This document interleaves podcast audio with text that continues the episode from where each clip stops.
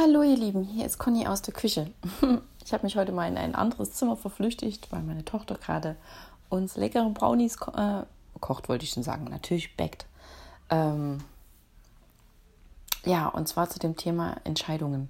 Ich weiß, ich hatte es schon mal ähm, beleuchtet bezüglich, wie treffe ich eine Entscheidung, dass wir Deutschen uns, also nicht Deutschen, sondern dass wir uns in der deutschen Sprache da sehr schwer tun, bei Mitte treffen und so weiter und so fort. Äh, ich glaube, ich muss mir angewöhnen, mal so einen kleinen Inhalt bei den, bei den Shownotes einzuschreiben, damit ich diese äh, Folgen dann immer zuordnen kann und euch dann nochmal verlinken kann. so langsam begreife ich, warum man das machen sollte. Aber um was es mir heute geht, und zwar,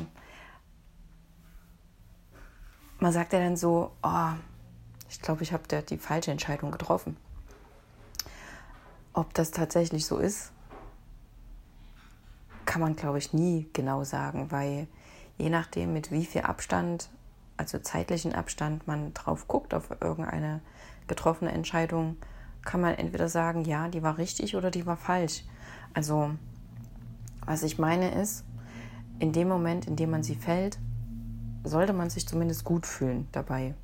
Also sollte das Bauchgefühl stimmen.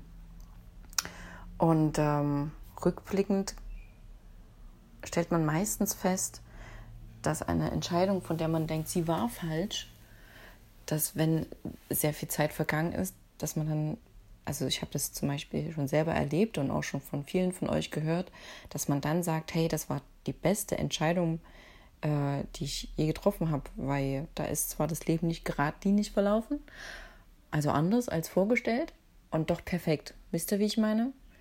Und ähm, eine Entscheidung, von der man dachte, hey, die ist super gewesen.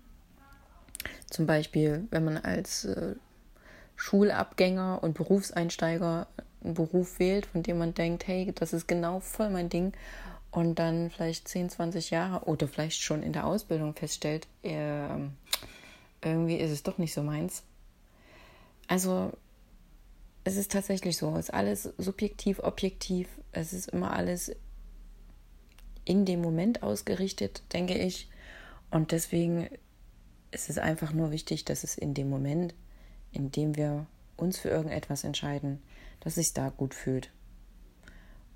Und zwar nicht bei Hinz und Kunst, Oma, Opa, Mama, Papa, das so behaupten, dass das für uns das Beste ist, weil, sondern dass es aus unserem Bauch heraus das Beste ist.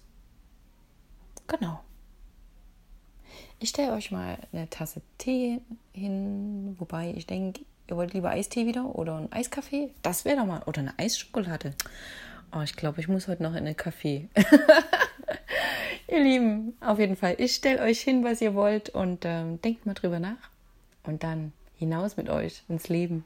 Tschüss, bis zum nächsten Mal.